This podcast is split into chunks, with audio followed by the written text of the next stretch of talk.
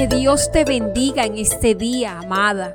Cierro mis ojos y alcanzo a imaginarte escuchando esta poderosa temporada derribando gigantes.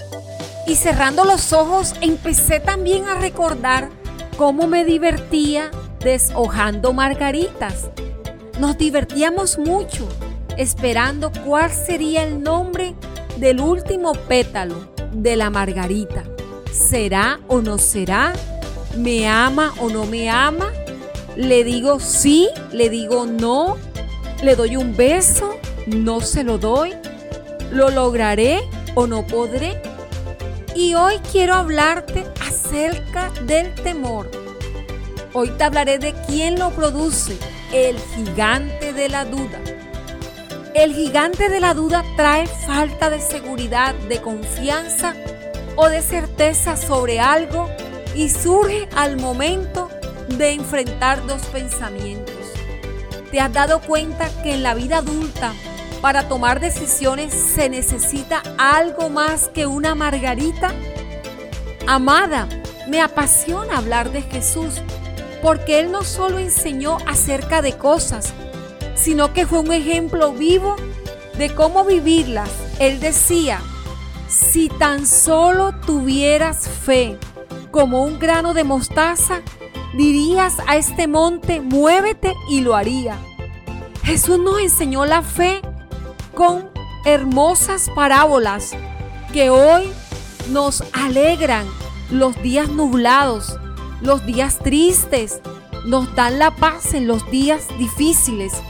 Pero sobre todo Jesús actuó en todo tiempo de su vida creyendo en los milagros a través de la fe. ¿Fe en qué?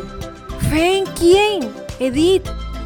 Fe en las palabras que le había dicho su padre que se cumplirían. Y lo que Jesús hizo fue velar porque se cumpliera. Él no estaba pensando si sería cierto o no, tal vez, tal vez sí, tal vez no, que María su madre le había concebido luego de la visita de un ángel. Tampoco estaba dudando o razonando si ese niño del que le hablaba la ley era él. En uno de los pasajes bíblicos en que Jesús se había apartado unas horas de su mamá, él le dice que no se preocupe, que le es necesario estar donde su padre le ha dicho que esté. Jesús no divagaba, amada, respecto a lo que le había sido encomendado y prometido. La duda lo que hace es tomar nuestro corazón para dividirlo en dos pensamientos. La duda es el gigante que te roba la paz y cuando la pierdes careces de toda claridad para tomar decisiones. El gigante de la duda siempre va a tratar de poner todo tipo de mentiras y miedos en tu vida para hacerte dudar, confundir y así poder detenerte. Es como si te diera un jalón. Es como si te movieras en un solo sitio porque siempre estás divagando en dos pensamientos. Tal vez sí, tal vez no. ¿Qué dice, amada, Dios acerca de la enfermedad? Te pregunto hoy. ¿Qué dice acerca de la muerte? ¿Qué dice acerca del dinero? ¿Acerca de las relaciones? ¿Acerca del matrimonio? Si hoy te encuentras en un valle de decisiones inseguras, te sientes atrapada por el gigante de la duda, indaga hoy también acerca de los pensamientos que Dios tiene al respecto de esa situación y persevera en ellos. Isaías 23:6 nos revela que la paz proviene de preservar en los pensamientos de Dios, es decir, en lo que Él dice de las cosas y lo que ha dicho acerca de ti, amada, cuando has experimentado su voz. Él te conoce perfectamente. Él ve tus momentos de duda, tus temores. Él ve tus lágrimas.